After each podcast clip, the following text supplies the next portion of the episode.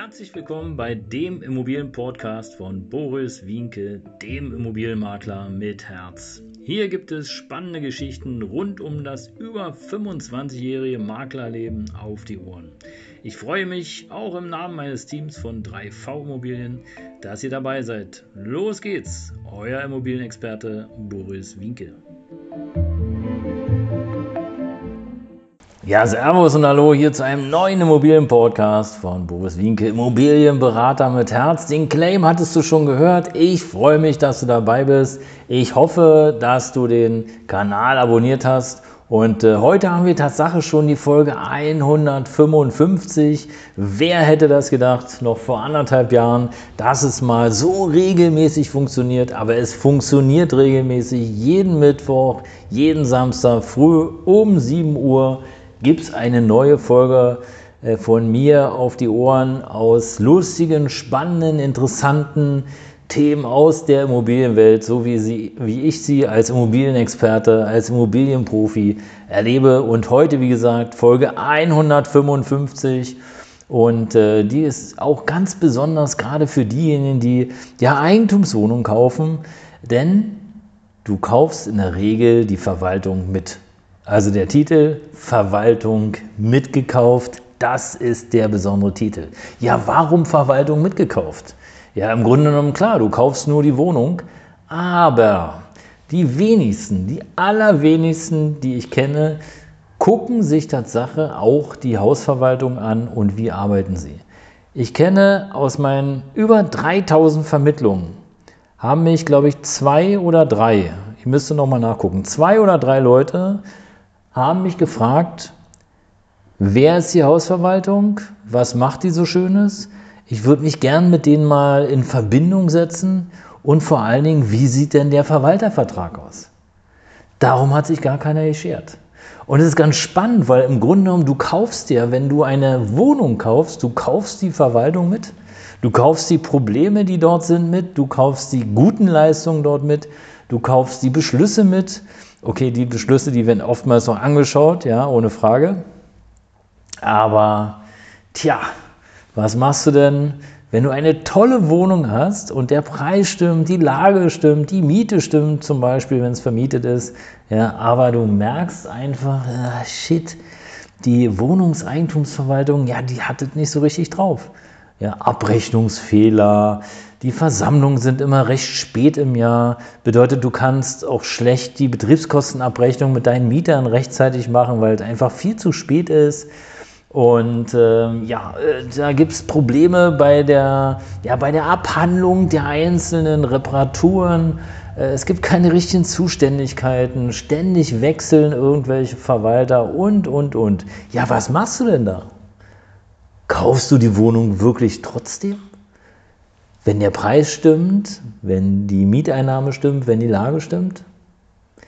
Tja, ich glaube, das Geheimnis liegt wirklich darin, abzuwägen, ähm, welchen Teil du der Verwaltungsleistung Tatsache notfalls, obwohl es nicht in deinem Bereich fällt, notfalls sozusagen auf, auffangen kannst. Also Beispiel, stell dir vor, deine Immobilie ist vermietet und da ist ein Mieter drin und es gibt einen Wasserrohrbruch. Und die Hausverwaltung kommt nicht aus dem Knick. Das heißt also, der Schaden wird gemeldet und es kommt kein Handwerker vorbei. Es gibt nicht mal eine Information, hey, wir haben die äh, Gaswasserfirma XY beauftragt. Es passiert einfach nichts. Und das Wasser muss ja irgendwie abgestellt werden. Der Hausmeister ist nicht erreichbar. Irgendwie völlig Chaos. Jetzt musst du handeln. Weil im Grunde genommen ist es ja deine Wohnung. Klar, der Mieter ist da drin, der hat vielleicht dafür gesorgt, dass der Wasserschaden da ist. Aber trotzdem, du musst so schnell wie möglich dafür sorgen, dass eben einfach der Wasserfall oder der Wasserschaden beendet wird. Tja, wie machst du das? Das ist die Frage. Bist du in der Nähe? Kein Problem, kannst du hinfahren. Bist du weiter weg? Tja, wie kommst du hin? Das wäre zum Beispiel eine der Fragen, die ich mich stellen würde, wenn sich herausstellt, dass die Hausverwaltung Käse ist, dass sie nicht funktioniert.